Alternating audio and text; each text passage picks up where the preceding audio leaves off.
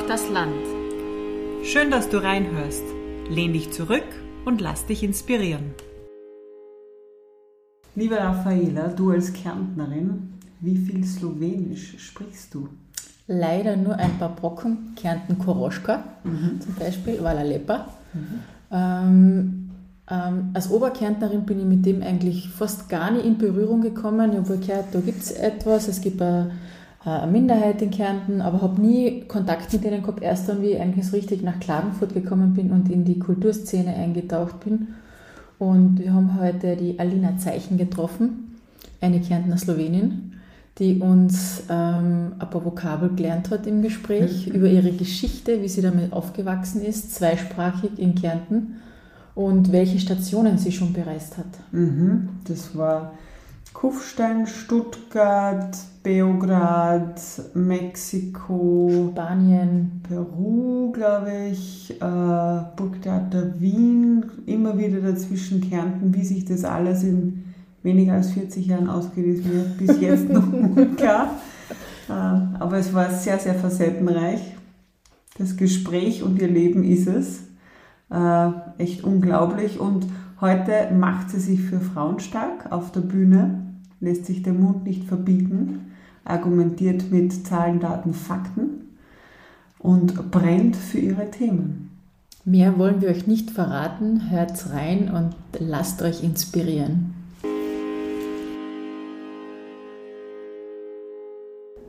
Wir sind heute wieder in Klagenfurt und treffen Alina Zeichen. Und wir beginnen unseren Podcast immer damit, den Frauen zu sagen, warum wir sie mutig finden. Und liebe Alina, wir finden dich mutig, ähm, weil du dich nicht scheust, brisante Themen anzusprechen, diese mit Daten und Fakten zu hinterlegen und diese dann auch öffentlich kundzutun. Ich war gerade Zeuge einer Podiumsdiskussion, wo du gemeinsam mit Landeshauptmann Peter Kaiser und Staatssekretärin Andrea Mayer über Publikum und Kunst und Kultur gesprochen hast. Ähm, du bist eine Verfechterin für Fair Pay und Fairness und du scheust dich eben auch nicht, äh, Wunschträume zerplatzen zu lassen, das habe ich sehr schön gefunden, ähm, weil du die Realität im Kultur- und Kunstbereich sehr gut kennst von mehreren Seiten. Ähm, und du kennst auch die Strukturen. und was dich sicherlich auch ausmacht, ist, dass du wissenschaftlich herangehst, pädagogisch und auch künstlerisch und äh, nach mehreren Stationen, du warst in München ähm, am Residenztheater oder auch im Burgtheater in Wien, bist du jetzt zurück in deiner Heimat in Kärnten und bist da gleich in mehreren Vereinen aktiv und tätig und machst und mischt auch quasi die Szene auf. Und zudem bist du Kärntner Slowenin und ich liebe es, ähm, dir äh, zuzuhören, wenn du Slowenisch sprichst. Leider verstehe ich es nicht, aber vielleicht lernen wir heute ein paar ja. Wörter von dir und wir freuen uns sehr, dich heute zum Gespräch zu treffen. Ja, hallo. Also zuerst mal herzlichen Dank für die Einladung. Hvala lepa. Jetzt ist es natürlich aufgelegt, da bom nekaj več besed v slovenščini povedati, ali pa da smem malo nekaj več v slovenščini povedati. Ja, ähm, Schenkrat Wala, danke für die Einladung, damit ich hier bei eurem tollen Podcast mitsprechen darf mit euch. Sehr schön. Wow, klingt echt super. ja. Wir kennen uns äh, noch nicht sehr lange, einige Minuten.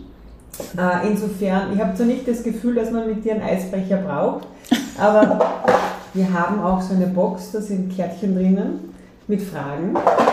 Du kannst entscheiden, ob du sie Deutsch oder Slowenisch vorliest, aber die Antwort wäre dann auf Deutsch vielleicht besser, damit die Hörerinnen und Hörer verstehen, worum es geht. Ähm, ja, fange ich schon an zu kramen, also zu kramen, ich mache die Augen zu, eine rauszuziehen und habe hier eine Schwere bekommen. Mit welchen drei Worten äh, würdest du dich beschreiben? Ui, das ist immer das Schwerste, finde ich mich selber zu beschreiben und dann auch gleich nur mit drei Worten. Ach, puh, drei, mhm. äh, ich würde jetzt wirklich von mir behaupten, ich bin loyal, offen und lustig. Mhm. Ich sollte schon fast sagen, es ist dreimal L, aber es ist zweimal L. Nicht mitgesehen, wie viele Ls. Ja. Okay. Ich glaube, ich bin, ja, das, das trifft es am das trifft es ganz gut. Na gut, mhm. schauen wir, welche. Themen wir im heutigen Gespräch wiederfinden. ähm, wir bitten unsere Frauen immer irgendwo weit vorne in der Kindheit, ganz, ganz zu Beginn äh, zu starten mit der Lebensgeschichte. Wir haken nach. Ja, äh, wie eingangs schon gesagt wurde, ich bin Kärntner Slowenin. Das heißt, ich bin im zweisprachigen Kärntner Raum, also in Dvojezicnem im Delo Koroschke, aufgewachsen und habe von klein auf sowohl Slowenisch als auch Deutsch zu Hause gesprochen, also mit beiden Elternteilen auch und war dann im zweisprachigen Kindergarten in Klagenfurt-Zelowitz und dann in einer zweisprachigen Volksschule in Klagenfurt-Zelowitz und ähm, am slowenischen Gymnasium auch in Klagenfurt-Zelowitz.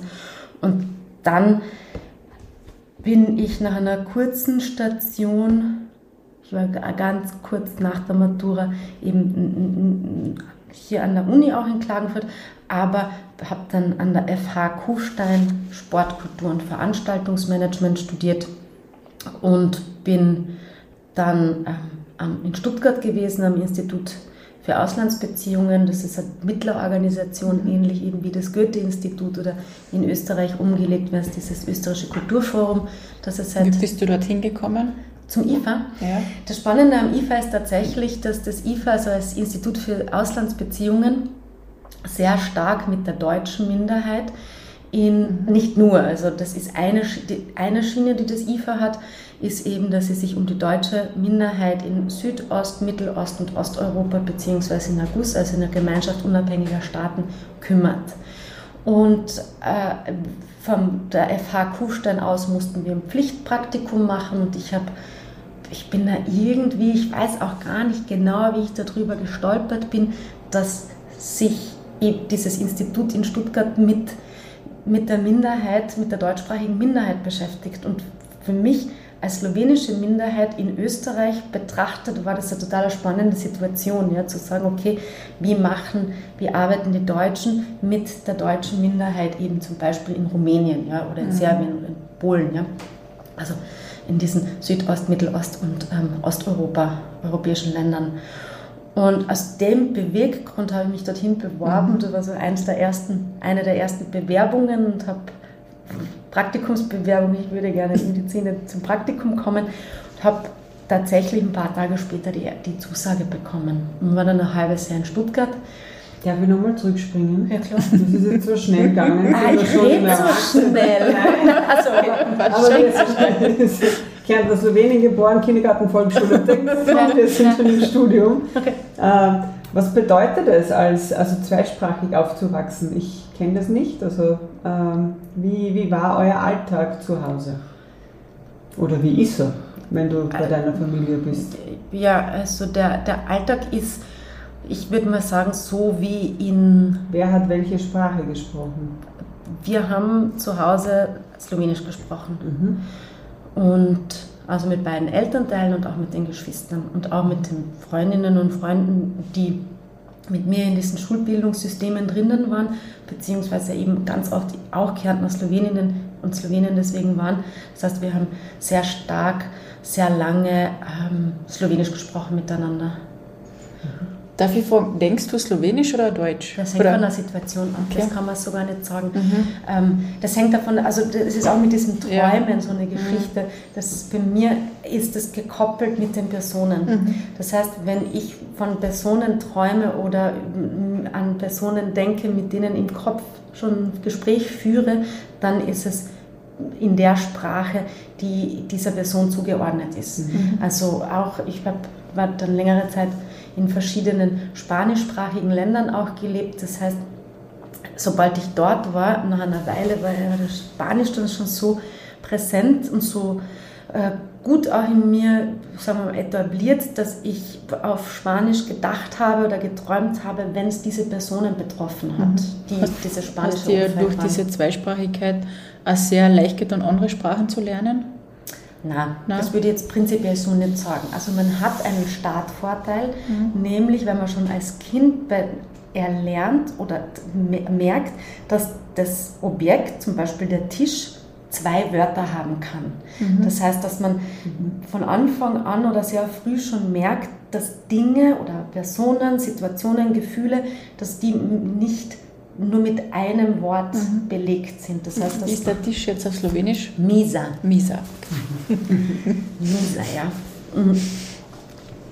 Also das ist, glaube ich, das, was äh, Personen, die zweisprachig oder mehrsprachig aufwachsen, am ehesten als Startvorteil haben könnten, das muss ja nicht, das ist nicht für jede Person gleich, aber eben haben könnten, dass sie Objekte oder äh, also dass sie das nicht immer automatisch mit einem Wort zusammenführen und von Anfang an wissen, okay, für dieses Ding, für, diese, für den Tisch sagen wir Amisa. Ja? Mhm. Und je nachdem, mit wem ihr redet, sage ich Tisch oder Misa. Mhm. Ähm, sonst würde ich sagen, so wie viele von den Kärntner Kindheiten. Das heißt, äh, zwar in Klagenfurt gewohnt und aufgewachsen, aber Wochenends immer bei den Großeltern am Land. Später dann haben, sind wir überhaupt ans, aufs Land, eben nach Obersamester, Žamanje, am Turnersee, Zablatniško Jezero gezogen. Das ist in der Gemeinde St. Kanzian, Skozian. Und als ich so, da war ich circa zwölf, wie wir dorthin gezogen sind, die gesamte Familie. Und das war, keine Ahnung, so mit Hunden und Katzen und dann halt irgendwie spielen am Spielplatz wie in der Stadt und in die Schule gehen und Kindergarten gehen. Relativ, ich würde glauben, man kann jetzt Kindheiten sicher nicht per se miteinander vergleichen, aber ich würde es als diese normale, unter Anführungsstrichen, glückliche, gut behütete, einfache, äh, sorglose Kindheit beschreiben. Äh, was ist schon auch, das ist dann so, ich würde sagen, im, im, im Volksschulalter ist es so langsam so gesickert, dass wir anders sind. Und ich wollte dich gerade fragen, ja, wann, wann, ja. du, wann dir das bewusst worden ist. Also, man muss ich bedenken, wie alt ich bin. Ja? Also, mhm. ich bin 1983 geboren, das heißt, ich werde jetzt in diesem Jahr noch 40 und das heißt aber auch, dass ich so diese Kindheit oder dieses eine Alter, das ich gerade versucht zu beschreiben, so ungefähr Volksschulalter, halt Ende, der Ende 80er, Anfang 90er Jahre hatte.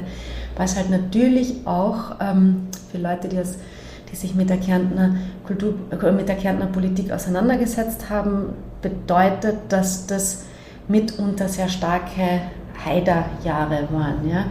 Und jetzt hat der Haider den, den, den Druck auf die Kärntner slowenische Bevölkerungsgruppe nicht erfunden. Ja, den hat es ja mhm. eigentlich schon Jahrzehnte davor gegeben. Aber für mich ist es sehr stark auch mit dieser Person gekoppelt und ähm, ich würde sagen, dass ich das so Mitte Volksschulalt, Volksschulzeit mal gecheckt habe, dass man eigentlich im eigenen Land, da wo, also da wo man immer war und geboren ist und wo am Großeltern, also die Eltern und die Großeltern und so weiter herkommen, nicht wirklich willkommen ist, beziehungsweise die Fremde im Land ist oder die Fremden im, im Land sind. Und das hat schon, das hat sich dann auch Mitte der 90er Jahre, mit, da war ich dann schon im Gymnasium, auch ganz stark geäußert. Ja? Also das heißt, da, dass Leute vor dem Gymnasium waren und demonstriert haben, dass wir gehen sollen. Mhm. Dieses verschwindet. Oder ähm, die Ortstafeldiskussionen sind so ein ganz großer Marker auch, wo um diese Ortstafel Sache ist so ewigkeitenlang auch herumdiskutiert worden und, und ich habe das schon als Kind oder als Jugendliche gespürt, dass es eben dieses eigentlich war besser, wenn ihr nicht da wart. Ja. Hat, hat dir das Angst gemacht? Totale. Ja. Also man wächst ja damit auf oder man erlebt täglich, dass man da, wo man herkommt, nicht erwünscht ist. Und es ist halt so schwer zu beschreiben, weil es so total viele Legitimationsgründe geben könnte. Ja? Das mhm. gibt so eine lange, lange, lange, jahrhundertelange Geschichte der slowenischen Besiedelung und Bevölkerung von diesem gemeinsamen Raum, den wir mhm. da haben. Ähm, aber trotzdem ist es so immer gewesen, also ist es so gewesen, das wird auch erst, ich würde sagen, die letzten 10, 15 Jahre besser oder anders gelebt und entspannter auch gelebt. Ich habe vor ein paar Jahren in einer kleinen Zeitung eine wunderbare Geschichte dazu gelesen. Und zwar, man stellt sich vor, es gibt, es gibt so ein großes Haus und in diesem einen großen Haus leben zwei Familien. Und diese zwei Familien haben dieses Haus gemeinsam gebaut und sie erhalten es gemeinsam. Und alles, was dieses Haus braucht, ob das jetzt Müllabfuhr ist oder einen neuen Kanal oder neue Leitungen, und, ähm, aber auch die Versicherung und jetzt eben Internet und das und das, das zahlt diese zwei Familien gemeinsam. Und die eine Familie ist sehr groß und hat sehr viele Kinder und die zweite Familie ist recht klein und hat eben nur zwei Kinder. Ja? Und obwohl man gemeinsam dieses Haus gebaut hat und gemeinsam in diesem Haus auch lebt, sagt die große Familie partout, dass die kleine Familie nicht ihren Namen auf dem Klingelschild haben darf. Mhm. Und das ist eine der prägnantesten Beschreibungen über diese Ortstafeldiskussionen, die ich äh, jemals gelesen habe, weil es geht um Sichtbarkeit. Mhm. Es geht nicht darum, dass irgendjemand irgendjemandem was wegnimmt, sondern man fügt was hinzu und bietet Sichtbarkeit und, und, und auch vielleicht Lebensraum den Leuten, die gemeinsam dieses Kärnten Koroschka gebaut haben. Mhm. So, das ist ja nur, weil alle die, die hier sind, das zu dem gemacht haben, was es ist, mhm. ist es so, wie wir es heute kennen. Mhm. Ja. Und du setzt dir ja auch sehr dafür ein, also für die, erstens für die Sichtbarkeit und auch für die Zweisprachigkeit. Ja, es ja. ist halt so, äh, eben mit diesem Hausbeispiel.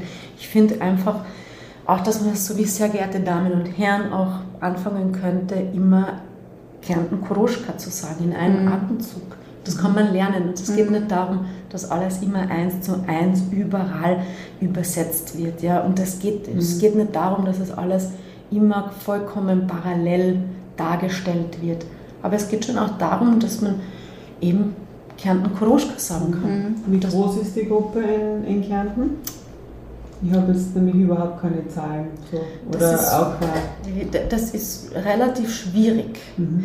weil ähm, äh, die letzten Volkszählungen, die es gab, gab es zu einem Zeitpunkt, wo vor allem auch die slowenischen VertreterInnen, die politischen VertreterInnen gesagt haben, wir lassen uns äh, nicht zählen, weil es nämlich darum ging, dass man anhand der Zahl heraus äh, dann runterrechnet oder berechnet, wie viele Ortstafeln ähm, aufgestellt werden. Das heißt, das ist mhm. in so einem Moment passiert, wo das gerade sehr politisch auch mhm. wieder hochgekocht ist, ähm, Anfang der Nullerjahre, Ende der 90er Jahre.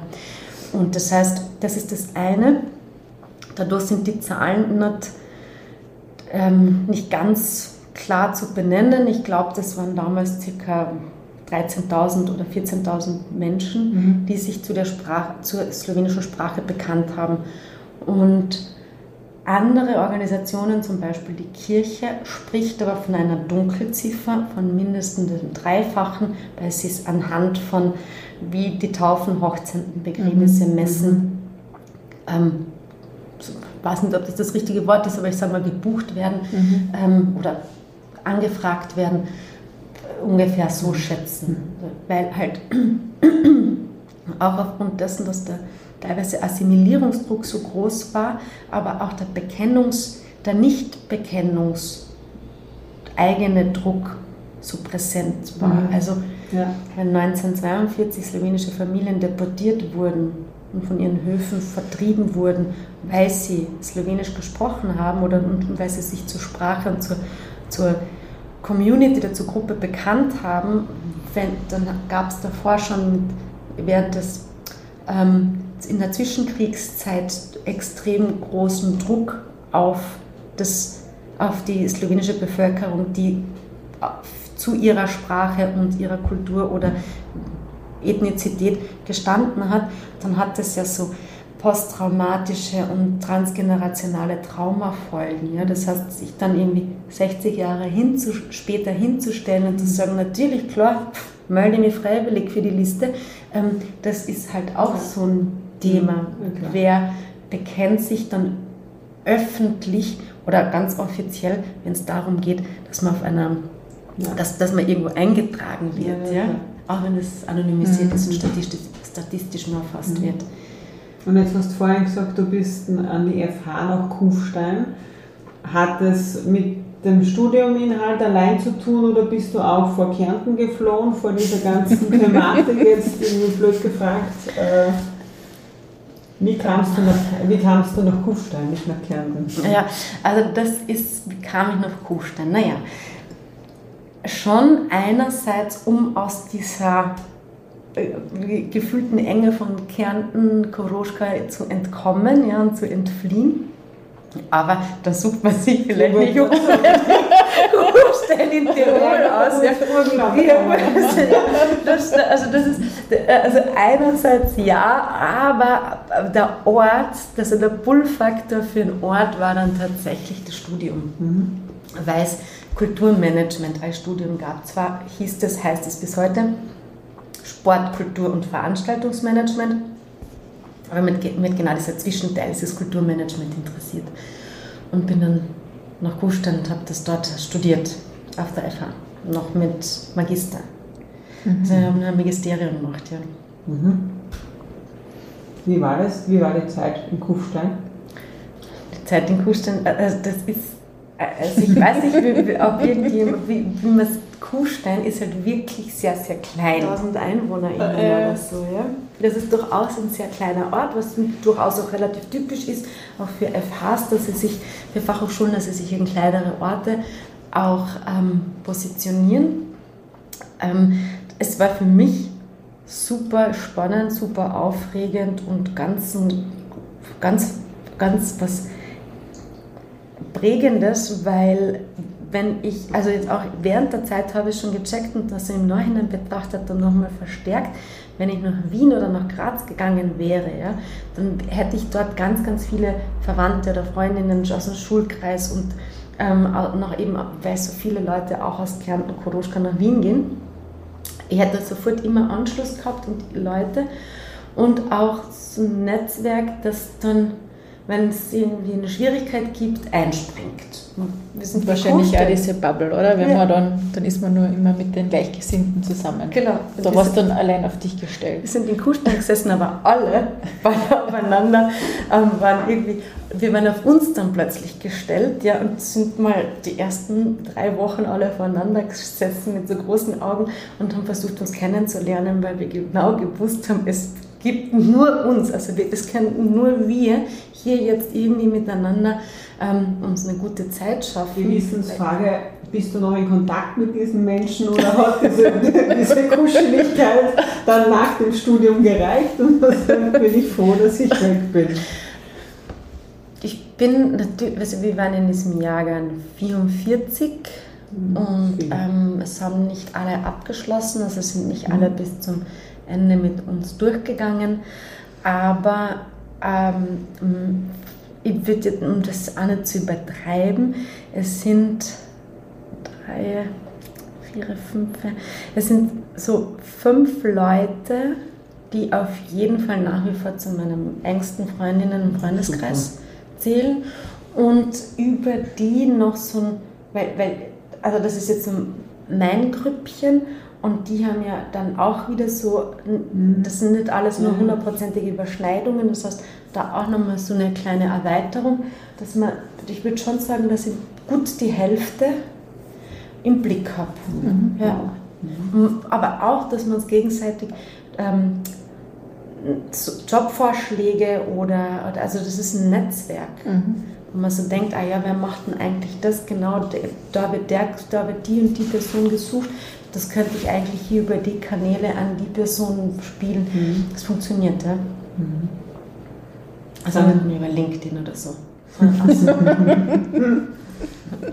Dann hast du von Stuttgart und auch von Spanien gesprochen. Was kam zuerst?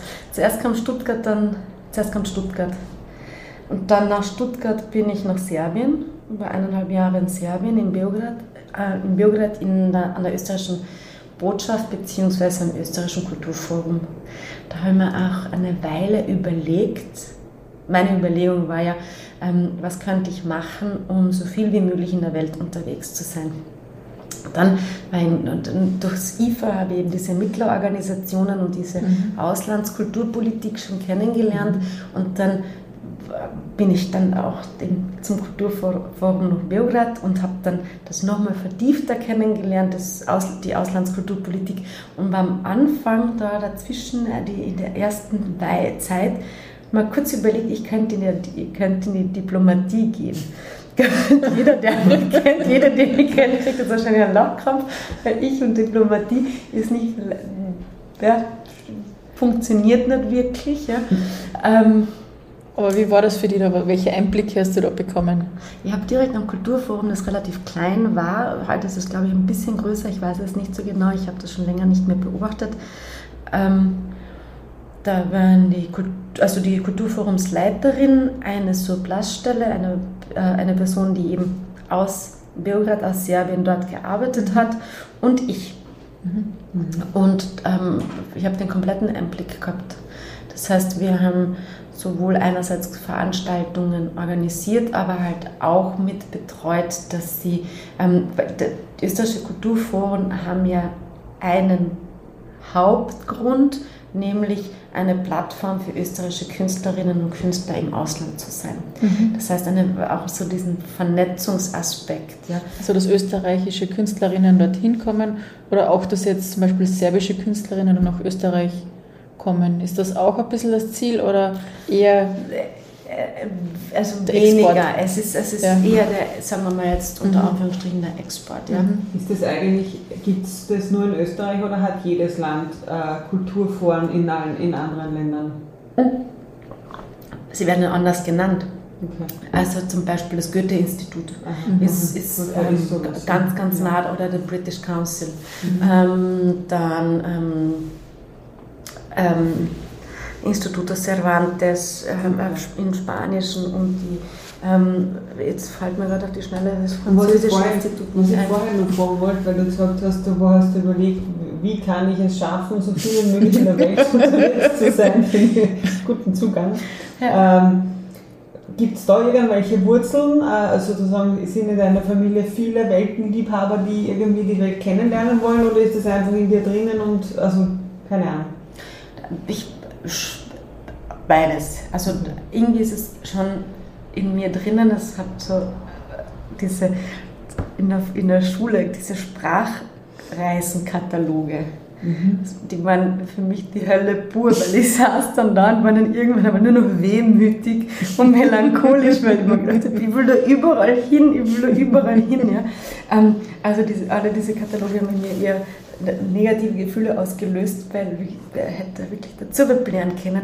Nicht, ähm, weil, weil wir ja nicht entscheiden haben können, wohin zuerst und was zuerst und welche Sprache zuerst. Das einerseits. Und andererseits würde ich schon auch sagen, dass das bei mehreren Menschen in meiner Familie so ist, dass sie schon durch die Welt tingeln. Ja und in mehreren Orten gelebt haben oder länger in Orten gelebt haben und mehrere Sprachen sprechen. Ja. Gut, Beograd, wie geht's weiter? Ja, Beograd, wie geht's keine, weiter? Diploma äh, keine, keine. Diplomatin. Genau. Keine, sie wurde keine Diplomatin, no, na. Ähm, bin tatsächlich zurück nach Kärnten und habe hier an der Uni in Klagenfurt ähm, angefangen, angewandte Kulturwissenschaften zu studieren und habe es auch abgeschlossen und habe während dieses Studiums. Das ist das zweite Studium. Das das zweite mhm. Studium, ja. Mhm. Ähm, alles, also das, das erste Studium war, war irgendwie so gut, aus dem Kind wurde etwas abgehakt. Ja. Und das zweite Studium war dann wirklich, ich habe sämtliche Auslandsprogramme, die die Klagenfurter Universität anbietet, genutzt. Das heißt mhm. Erasmus, Spanien, ähm, dann Joint Study, Nicaragua. Mhm dann ähm, habe ich das Zertifikat für Deutsch als Zweitsprache, Deutsch als Fremdsprache gemacht, ja, weil das war der zweite Plan, wie ich ganz viel in der Welt sein kann, weil ich dann eben Deutsch unterrichte. Mhm. Ähm, und habe dann das Praktikum, ähm, das ist DAF-DATS, nennt man das, Praktikum in Mexiko gemacht. Mhm. Und mein Studium abgeschlossen. Kurz bevor ich nach Mexiko gegangen bin, habe ich das Studium abgeschlossen und eben das Zertifikat abgeschlossen. Das, das ja, warst du dann mehr ähm, unterwegs als wie in Klagenfurt? Ja. Weil wie, Ja. Ich wollte gerade sagen, wie geht sich das, wie geht sich das alles aus, wenn du heuer erst 40 wirst? Das ist alles schon zehn Jahre her. Aber du hast das alles immer selber organisiert. Also, hm? Wobei die Klagenfurter Universität irrsinnig hilfreich ist. Ähm, da gibt es das International Office und da geht man rein und sagt sich, ich möchte ein Auslandssemester machen und die sagen, ja passt, wohin, ähm, welches Programm sind die Möglichkeiten, wie bekommst du das, wo ist da die Unterstützungsmöglichkeit, wo gibt es noch zusätzliche Stipendien hin und her. Also das ist ein super toll aufgestelltes Büro Mhm. mit ganz, ganz engagierten Menschen, die da drinnen arbeiten und wirklich versuchen, so gut wie möglich sie schaffen, die, Le die Leute zu ähm, unterstützen dabei, dass sie im Ausland studieren können. Natürlich, die kümmern sich auch um die Incomings, also um die Studierenden, die nach Klagenfurt, Zellowitz kommen zum Studieren, aber sind auch irrsinnig gut in, dem, in der Betreuung, in der Unterstützung mit diesem nach draußen gehen. Ja. Was würdest du dir, was würdest du sagen, war das, was du in diesen bisherigen vielen Außenla Auslandsaufenthalten gelernt hast, was dir sonst fehlen würde im Leben? Also was man sonst nicht hat, wenn man das, diese Erfahrung nicht gemacht hat. Serbien war total, also es waren alle, jedes Land war für sich und jede Stadt war für sich sehr, sehr spannend. Aber Serbien war nochmal dabei, sagen wir mal noch relativ jung, da war ich 23 und ähm, gerade das Studium fertig gemacht, mehr oder weniger, dort auch mal, ja, wie auch immer, auf jeden Fall, ich bin in Serbien gestanden und habe gecheckt, dass ich eine wahnsinnig gute Staatsbürgerschaft habe. Also, dass ich in dieser Staatsbürgerschaftslotterie gewonnen habe. Dieses, das etwas, was für uns davor auch schon relativ normal war, dass man sich ins Autozug, Flug, Flugzeug setzt und irgendwohin auf Urlaub fährt, ja, und eigentlich nicht großartig Schwierigkeiten hat, dorthin auf Urlaub zu kommen, wieder zurückzukehren. Das war relativ normal für uns alle, glaube ich oder auch einfach das Wissen, dass das möglich ist, das, hat, war schon als normal verankert. Ja. Und ähm, für mich war es überhaupt kein Problem, nach Serbien einzureisen und auszureisen. Aber für Serbinnen und Serben zu der Zeit aus diesem Land rauszukommen, war irrsinnig schwer. Also war, die haben irrsinnig starke Visa-Auflagen gehabt und irrsinnig starke also das Visasystem war, die sind stundenlang vor sämtlichen europäischen Konsulaten gestanden, in, bei Hitze und Regen und Schnee und Wind und allem möglichen Wetter und haben darauf gewartet, dass sie ihre Visapapiere einreichen können. Ja? Und das ist, ich glaube, vielleicht hat mich das am ehesten von der Diplomatie auch abge, ähm, abgebracht. Ich habe das nicht ausgehalten. Ich habe das nicht ausgehalten, dass ich jeden Tag an der, zuerst am Konsulat vorbeigehe, da, also da, wo schon meterlang die Leute stehen, ja, und ich gehe so dran vorbei und komme bis zur Botschaft. Das sind zwei Häuser nebeneinander gewesen. Und da steht schon eine Security und macht mir die Tür auf und ich tapp's dann rein über den roten Teppich in mein Büro. Das war fürchterlich. Ich, ich habe es nicht ausgehalten, dieses, also ich, ich habe das ganz schwer ertragen, dieses, ähm, diese Ungerechtigkeit darüber, dass die einen reisen können, also ich reisen kann. Das, sind, das waren keine Aus. Die, der größte Teil dieser Wissen ist es nicht darum gegangen, dass man Serbien verlässt und ähm, auswandert, sondern es ist darum gegangen, dass man für vier Tage nach Wien geht.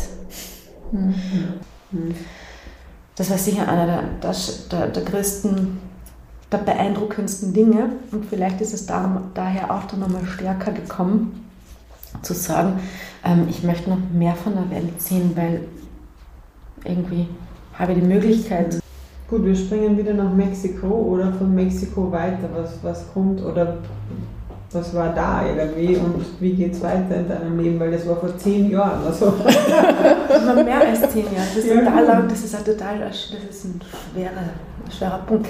Also, es war 2011, dass ich in Mexiko war und dann bin ich zurück nach Kärnten und habe circa eineinhalb oder nein, ein paar Jahre, wie war denn das? Dann habe ich eine Weile, bin ich sehr viel nach Paris gebändelt. Ähm, L'amour, das war Das sieht man schon, dann werden die Wenger ganz rot. war ich sehr viel in Paris.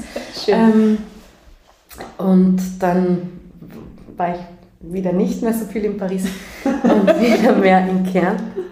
Ähm, und dann zu der Zeit, so insgesamt, in dieser ganzen gesamten Zeit, habe ich aber schon angefangen, für sehr viele verschiedene Kulturvereine, Kulturinitiativen hier in Kärnten, Koroschka im zweisprachigen Bereich, aber auch nicht ausschließlich im zweisprachigen Bereich, als Regieassistentin, als Produktionsassistentin, als Produktionsleiterin. Wie bist ähm, du mit denen in Kontakt gekommen? Hast du die engagiert oder war das dein Netzwerk, von dem du vorher schon gesprochen hast? Ein bisschen rutscht man dann rein. Mhm. Also vor allem, weil die Leute, die, die gerade ähm, so in, in, einer Regieassistenz oder einer Produktionsassistenz in diesen, in, in diesen zuarbeitenden Positionen sind, äh, sehr, würde ich sagen, dünn gesät sind. Und, und, und, wenn man das dann halbwegs gut kann, wird man auch schnell weitergereicht. Mhm. Ja? Und, und dann ist die Szene miteinander so vernetzt, dass die fragt, die eine, fragt, die eine Person fragt die andere, sag mal, du, ich bräuchte jemanden, fällt der wer ein, mhm. kennst du wen? Und dann wird der Name und die Telefonnummer weitergegeben. Was muss man gut können, dass man eine gute Regieassistenz ist, wenn du sagst, die guten Leute sind dünn gesät? Nein, nicht nur die guten Leute sind dünn gesät, das möchte ich nicht sagen, sondern ja. generell die Leute, die in diesen ja. zuarbeitenden Positionen sind, sind dünn gesät. Mhm. Ähm, was man, der Regieassistenz ist äh, vor allem im, in, in der freien Szene dann sehr oft die Person, die mehr oder weniger alles mhm. mitmacht. Ja.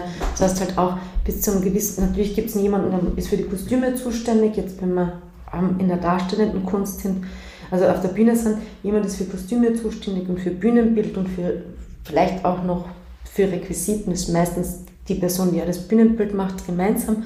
Aber bei der Regieassistenz ist es so, ist es sehr oft das, dass die Fäden zusammenlaufen mhm. und ähm, die halt einfach eine Info von der Regie bekommt oder eine Info von der Produktionsleitung bekommt und dann weiß, wie sie es weiter mhm. verteilen mhm. muss. Ähm, zum Beispiel auch, dass alle Schauspielerinnen und Schauspieler wissen, wann die Probe ist und was geprobt wird, ähm, wo geprobt wird, ähm, so. Mhm. Das sind, das heißt, man braucht einerseits ein Gespür für Menschen ähm, in ihren verschiedensten, aus ihren verschiedensten Perspektiven heraus. Ja, also jemand, der gerade ein Bühnenbild baut, hat ganz ein anderes Bedürfnis wie jemand, der gerade Text lernt. Ja. Mhm. Ähm, und dann halt das Koordinationsvermögen. Das heißt, dass man mhm. entweder sehr gut im Zettel, in einer Zettelwirtschaft ist, wo man das genau alles ausschreibt oder man hat es im Kopf, je nachdem, was die eigene Arbeitsmethode ist. Ja, würde ich sagen. Also im Studium hast du das jetzt nicht gelernt, sondern das war dann Learning by Doing. Mhm. Also du bist reingekommen, hast halt gelernt und immer wieder dazugelernt und bist dann nach München gekommen? Oder? Das mit München ist so eine Geschichte. Ja. Ähm, ich habe auch so ein Kärntner Netzwerk. Ja. Eine slowenische Regisseurin, Matej Kolesnik, hat ähm, jemanden gesucht, eine Person gesucht, die für sie aus dem Slowenischen ins Deutsche übersetzen kann mhm. und hat, weil sie sie aus Ljubljana kennt, die Magdalena Kropionik angerufen oder überhaupt vielleicht sogar in Ljubljana getroffen, das kann ich jetzt so genau nicht mehr sagen und ähm, sagt zur, zur Magdalena Kropionik, du, bei euch da oben sind ja alle irgendwie zweisprachig. Hast du nicht irgendjemanden aus dem Theaterbereich? Und die Magdalena da, die Magda ist dann zu mir gekommen und hat gesagt, du, hör zu, die Matthäa Kolesnik sucht gerade jemanden, es ist sicher spannend, melde dich mal bei ihr. Und dann habe ich Matthäa Kolesnik angerufen und habe ihr gesagt, dass ich diese Info von der Magda Kopjunik habe und ähm, dass das ja und eben, ob wir uns mal treffen. Mhm. Dann haben wir uns getroffen und dann war ich fast fünf Jahre mit ihr unterwegs. Das heißt, immer wenn sie im deutschsprachigen Raum in Deutschland oder in mhm. Österreich inszeniert hat, dann bin ich als dramaturgische Mitarbeiterin und Dolmetscherin, Schrägstrich Assistentin, alles Mögliche auch mit ihr mitgegangen. Mhm. Also du warst auch sehr flexibel, hast immer unterschiedliche, wie sagt man, Aufträge gehabt damit das auch möglich war, ne? dass du dann so frei, oder warst du, bist du selbstständig dann gewesen oder wie? Mhm. Also in der Zeit, wo ich mit, mit der Mattea gearbeitet, mit der Mattea Collegium gearbeitet habe, war ich komplett selbstständig. Da wäre alles andere nebenbei auch nicht mehr gegangen. Wir, Mhm. waren, wir waren teilweise einfach acht Monate im Jahr aufgeteilt ähm, auswärts. Das heißt, halt einfach sechs bis acht Wochen in München am Residenztheater, dann drei Wochen Pause, dann Berliner Ensemble, drei Wochen Pause, Josefstadt oder Stadttheater Klagenfurt waren wir auch. Also hast eigentlich sehr viele Kulturbetriebe oder Theaterbetriebe dadurch kennengelernt. Mhm. Und viel in der Welt gereist. Mhm. Wieder also Deutschland und Österreich, Welt, die große Welt. ähm, ja, na, das war also eine extrem spannende, extrem anstrengende Zeit auch, aber auch eine Zeit, wo es ist schon Wahnsinn, wenn man da sitzt und einfach den besten Schauspielerinnen und Schauspielern oder vermeintlich besten Mhm. Schauspielerinnen und Schauspielern bei der Arbeit zusieht. Und das hat einfach acht Stunden am Tag.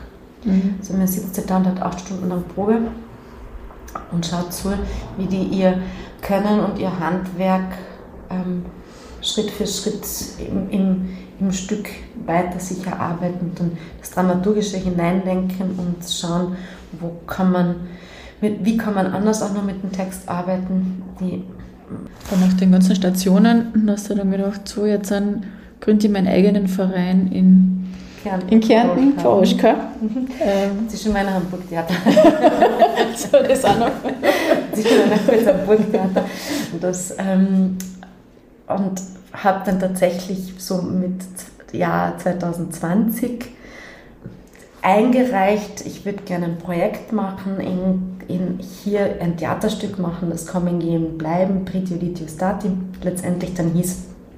Und habe dafür einen Kulturverein, Kulturnotruštvo Barba, also Kulturverein Barba gegründet, um da auch ähm, die Förderungen korrekt zu bekommen, Mhm. abrechnen zu können und weitergeben zu können, so wie es sich ja, rechtlich gehört. Mhm. Ja. Aber du hast ja nicht nur eben äh, den Verein Kadi Barber, sondern bist Obfrau von der IG Kick in Kärnten, Koroschka. Ja. Ähm, und du bist auch beim Unikum. Ja. Und wir zwei haben uns eigentlich, also wir kennen uns ja schon lang, Mhm. so vom Sena, vom Kulturbetrieb, aber wir haben uns dann eigentlich so richtig kennengelernt, eben ähm, dann, wie du ähm, die lange Nacht der Frauen organisiert hast, weil du setzt dich ja ähm, mit deinem Verein auch sehr für die Sichtbarkeit von Frauen ein. Genau. Also das ist so ein Grundprinzip, wobei ich sagen muss, dass ich Frauen halt extrem inklusiv sehe. Das heißt, ähm, deswegen gibt es ja keine Frauensternchen, sondern ähm, Frauen sind alle Menschen, die sich als Frauen betiteln bzw. als Frauen gelesen werden. Ähm, also Transfrauen sind Frauen, für mich ganz klar. Das heißt, diese Sichtbarkeit ist mir insgesamt sehr wichtig. Ja. Ähm, jetzt als Obfrau von der IG Kick, also das, sind ja die, das ist ja die freien Kulturinitiativen in Kärnten, Koroschka. Ähm, da kenne ich dich eben auch sehr besonders, weil du dich da ähm, sehr für, dies, für Fairness einsetzt und ähm, du in deiner Funktion auch einmal eine Datenerhebung gemacht hast. Also ähm, wie arbeiten die Kulturvereine, wie viel gibt es da, wie viele Mitarbeiter sind da, ähm, wie viele Förderungen bekommen sie. Warum ist das so wichtig, das zu dokumentieren und aufzubereiten? Qualitative Kulturforschung ist total wichtig, weil man einerseits dadurch, man, nicht einerseits, man in erster Linie deswegen, wenn man Daten und Fakten bekommt. Und mit diesen, mit diesen Daten und Fakten kann man Argumentationslinien bauen, um, um die eigenen Forderungen, äh, um die Forderungen zu unterstützen, nämlich das, was ein paar man hat so das Gefühl, irgendwie ist es so und so. Ähm, und dann hast du schon in einer, in einer Diskussion mit der Kulturpolitik oder mit der Politik insgesamt so anbringen, zu sagen, ich habe das Gefühl, es ist irgendwie so und so. Es ist aber wesentlich besser und wesentlich einfacher zu argumentieren, wenn man sagt, man hat diesen Datensatz, man hat diese Fakten und kann sagen, und das ist ja nicht etwas, was jetzt die IG Kick erfunden hat, ja, man kann sagen, dass ein Drittel von den Künstlerinnen und Künstlern, Kulturvermittlerinnen, Kulturvermittler, Kulturarbeiterinnen, Kulturarbeiter in Österreich unter 5000 Euro im Jahr verdienen. Und das hat, ähm, das haben jetzt zwei Studien herausge herausgefunden, einmal eine im Jahr 2008 und dann die nächste, also jeweils vom Bundesministerium oder vom Staatssekretariat in Auftrag gegeben, eben eine im Jahr 2008 und dieselbe Zahl ist im Jahr 2018 bestätigt worden und kann man halt schwarz auf weiß nachweisen, mhm. dass es einerseits ein Drittel der Künstlerinnen und eben diese ganzen Personen, die in dem Bereich arbeiten, unter 5000 Euro verdienen, also definitiv prekär sind und dass sich auch innerhalb von zehn Jahren diese Summe nicht verändert hat. Mhm. Egal, was in diesen zehn Jahren passiert ist, auch an normaler äh, Inflation hat sich das nicht verändert, mhm. diese Summe. Und wenn man dann damit argumentiert, ist es einfach auch sachlicher. Ja? Es ist jetzt mhm. nicht emotional ja, zu sorgen, sondern es ist relativ sachlich zu sagen, mhm. diese Zahl und diese Zahl, sie haben sich nicht verändert. Vielleicht sollte man daran arbeiten, dass es sich in zehn Jahren nochmal so auf. Also da ist mir jetzt allererst mal ganz, ganz wichtig zu sagen, dass, das, dass die IG Kick äh, ein Verein ist ähm, mit einem Vorstand, das heißt, da sind sehr viele Menschen dran beteiligt und wir haben eine Büroleitung und wir sind gleichzeitig auch im Netz von mehreren IGs in Kärnten bzw. im Dachverband der IG Kultur Österreich mit mhm. dabei. Das heißt, es sind enorm viele Leute, die versuchen, die Arbeitsbedingungen von Menschen, die im Kulturbetrieb arbeiten, zu verbessern.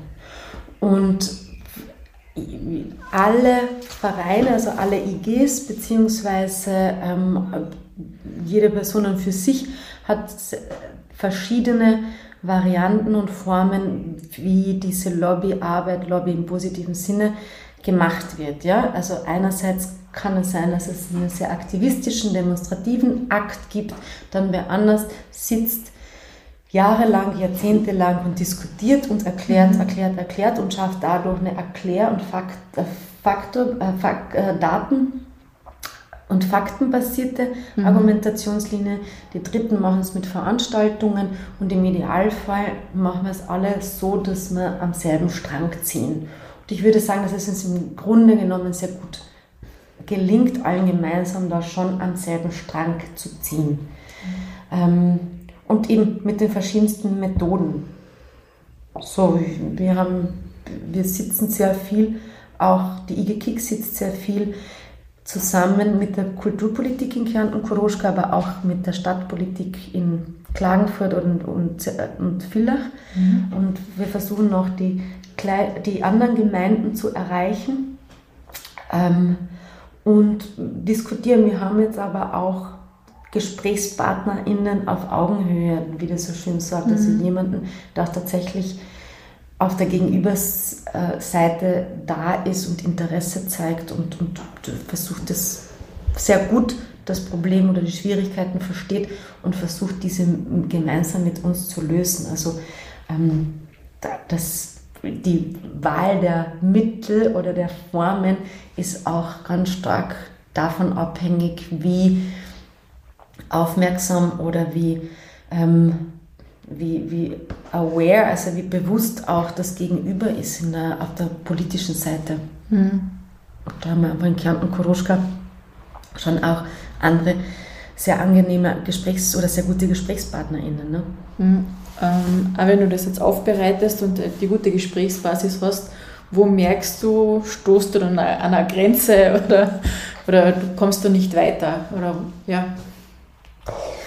Ja, wir kommen alle an dem Punkt nicht weiter, alle gemeinsam, genauso wie in vielen anderen Branchen und Sektoren, nämlich damit, dass es ein begrenzte, äh, es gibt einfach nur eine begrenzte Geldmittel. Ja? Mhm. Das heißt, und, und, die müssen wir uns gut auf, aufteilen und, und fair oder so fair wie möglich aufteilen, aber mehr als das, was da ist, gibt es nicht. Mhm. Und ähm, das heißt, auch wenn wir jetzt, wenn wir hier klarerweise Fair Pay und faire Arbeitsbedingungen und, und fordern und sagen, KünstlerInnen, KulturarbeiterInnen müssen für ihre Arbeit so bezahlt werden, dass sie sich das Leben leisten können, Miete und Lebensmittel und so weiter, Strom. Ja.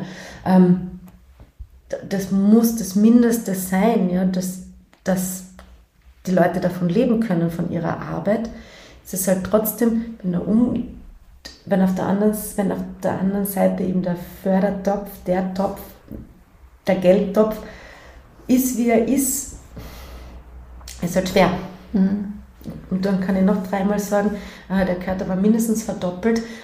Das wissen auch alle. Mhm. Nur die Frage ist, woher nehmen? Ne? Mhm. Woher nehmen? Wo, wo, vor allem, wem, von den, wem nimmt man es, welchen anderen Bereich nimmt man es weg? Mhm. Ja? Und ähm, wir brauchen bitte nicht darüber diskutieren, dass man im Bildungssozialen kürzen kann oder in der Gesundheit. Mhm. Da gibt es nichts.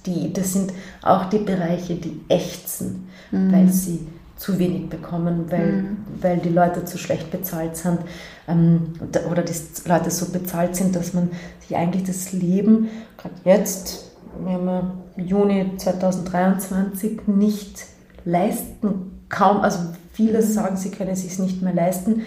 Die AK hat heute eine Studie rausgebracht, drei von vier Menschen wissen momentan nicht mehr so genau, wie sie mit den Lebensmitteleinkäufen zurechtkommen sollen. Mhm. Uff. Uff. Uff, ja. Ich habe noch eine Frage, bevor wir zu unserem Endspurt äh, kommen. Das passt jetzt da im Anschluss dazu und war ganz kurz, bevor wir mit den Aufnahmen gesprochen haben, wo wir über die Wichtigkeit von Kulturarbeit an sich gesprochen haben. Ja? Ähm, ich sage, man hört ja volksläufig auch ab und zu mal, Kultur könnte man sich auch sparen, das kostet nur Geld und was haben wir davon? Ja? Was wäre dein Argument, warum es Kulturarbeit braucht? Ja, ich, man müsste da einfach wirklich, das ist kein kurzes Argument, das schaffe ich aber leider nicht kurz. Das Ding ist, wir sind als Menschen dazu gemacht worden, uns irgendwie kreativ auszuleben. Die einen machen es aktiv und die anderen machen es passiv. Aber es geht nicht ohne. Also wenn jetzt sogar schon diese sogenannten Höhlenmenschen, natürlich keine Höhlenmenschen, wurscht, also ja. wenn schon vor 12.000 Jahren ja, sich Menschen ähm, künstlerisch betätigt haben und Höhlen angemahlen haben, jetzt ist das das, was übergeblieben ist, was man noch sieht, ja, weil sie halt aber wir wissen nicht, inwiefern sie sich auch eventuell Geschichten erzählt haben, wie es da vielleicht schon Märchen oder andere Mythen, Legenden äh, in einer sprachlichen Form gegeben hat. Ja? Wir können davon ausgehen. Ähm, und also schon vor 12.000 Jahren oder zigtausenden von Jahren gab es diese Formeln. Es hat es bis heute gegeben und das gibt es bis heute in den verschiedensten Ausformungen. Ja? Das ist nicht immer eins zu eins ähm, vergleichbar, wo, also was jetzt in dem Land und was in dem anderen Land gemacht wird. Aber die schriftliche Form, die mündliche Form, die, die darstellende auf der Bühne Form, wie auch immer diese Bühne aussieht, das kennen alle in irgendeiner Variante. Ja? Mhm. Und das heißt, es muss ganz tief in uns drinnen sein, ganz tief einfach ein Bedürfnis sein. Und wenn wir können das auch rausholen. Die Frage ist nur, wie viel dann eigentlich von uns und unseren Seelen und Geistern und ähm, Sein noch überbleibt, weil dann, dann sind wir vielleicht wirklich nur noch Hüllen, die zur Arbeit gehen und nach Hause gehen. Keine Ahnung, ob das so viel mehr Spaß macht. Das ist das eine. Oder so viel da nicht Spaß macht, sondern ist, da, ist das, kann es wirklich der Wert sein. Mhm. Ähm, Kunst in all ihren Sparten ist enorm wichtig für uns alle, was unsere seelischen und emotionalen und auch physischen Gesundheiten betrifft, was ähm, Hobbys und Freizeitgestaltung ist, was das Denken anregt und ähm, wieder neue Impulse schafft, also auch, man sagt so schön, Horizonte, Horizonte erweitert. Und ich glaube, man kann nicht unkreativ, keine Ahnung, eine Fernsehserie machen. Also für alles das, was wir konsumieren, mhm. sei es Radio oder TV, mhm. ähm, auch die Häuser, das hat sich ja irgendjemand überlegt, wo mhm. wir wohnen, wo wir sitzen, das sind ja alles Dinge, die jemand mit seiner Kreativität erschaffen hat. Mhm. Ich wüsste nicht, wo sitzen wir, also mhm. wo, in welchem luftleeren Raum wären wir denn da, wenn es niemanden gibt, der keine, ja, also wieder Design, Kleidung, alles. Ich, ja. Es ist immer ein kreativer Akt dahinter. Und ähm, die Frage ist nur, inwiefern wir den auch als Gesellschaft wertschätzen, als wichtigen mhm. Beitrag zu dem Zusammenleben. Aber letztendlich, wie gesagt, die Stühle und die Autos und die Häuser, in denen wir uns bewegen, mhm. sind von Menschen mit ihren kreativen Möglichkeiten gemacht worden. Mhm. So vielschichtig wie die Antwort jetzt auch war, ähm, so vielschichtig ist ja auch dein Schaffen und dein Tun. Ähm, mich würde noch interessieren, an welchen Projekten du aktuell arbeitest. Also ich bin ja die Co-Leiterin vom Unikum, vom Universitätskulturzentrum vom Kulturnetcenter Universe. Und wir haben jetzt gerade ein großes Projekt abgeschlossen, ähm, den Parteitag der Kunst, gewidmet äh, Margarete Schütteli-Hotzki mit zwei Aktionstagen. Einem, da waren wir auch im Architekturhaus Kärnten, das momentan auch gerade zwei wunderbare Ausstellungen hat. Also Danke für die Werbung. ich hoffe, wir sendet das rechtzeitig.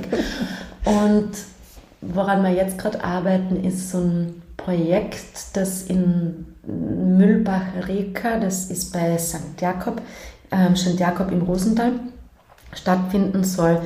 Und das ist, hat ein bisschen Verbindung mit, der, mit dem Schwerpunkt ja der Volkskultur, gleichzeitig aber auch mit dem Unikum Ja zum Thema Schichtwechsel. Also das ist das Unikum. Als IG Kick schauen wir gerade wieder so ein bisschen in Richtung äh, was ist State of the Art, was ist der Status quo zum Thema Kultur, äh, zum Thema Fair Bay und mhm. wie kann man das auch in den nächsten ähm, Schritten für Kärnten Koroschka umsetzen, gemeinsam mit dem Land. Ähm, und als Kadibarba plane ich gerade so eine Innensicht ja, das mhm. heißt also, mit, die lange Nacht der Frauen war sehr groß und dies mhm. hat nach außen gestrahlt und es waren mehrere Künstlerinnen, Künstlerinnen beteiligt. Und jetzt ähm, ist es eine Innenschau zu sagen, okay, wie können wir Allianzen bilden? Was kann eine feministische Allianz wie Kärnten Kuruschka tun? Wer sind die PlayerInnen? Ähm, wie können wir uns gegenseitig stützen und was und ähm, gemeinsam auch machen, Kooperationen, Kollaborationen.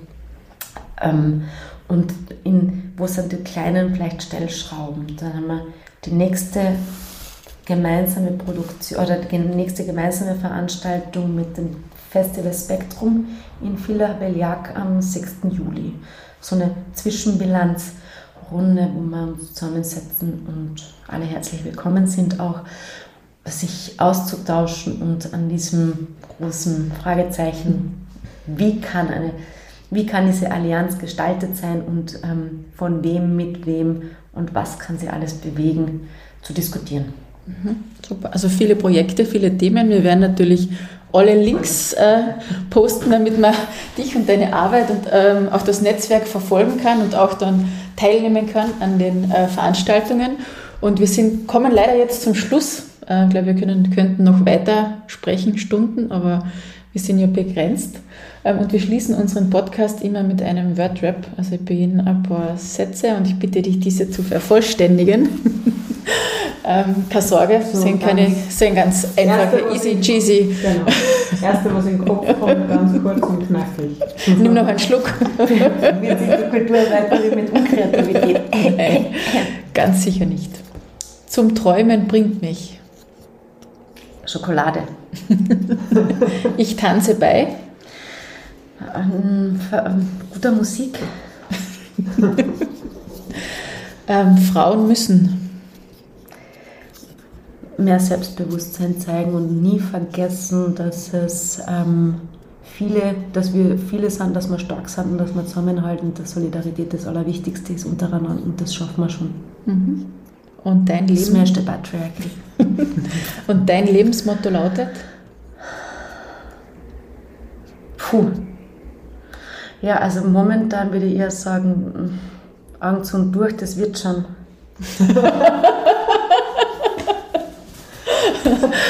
Vielen Dank, Alina. Ja, hvala. Hvala. Hvala. Hvala. Hvala. Zelo nas je, zelo me je veselilo. Ja.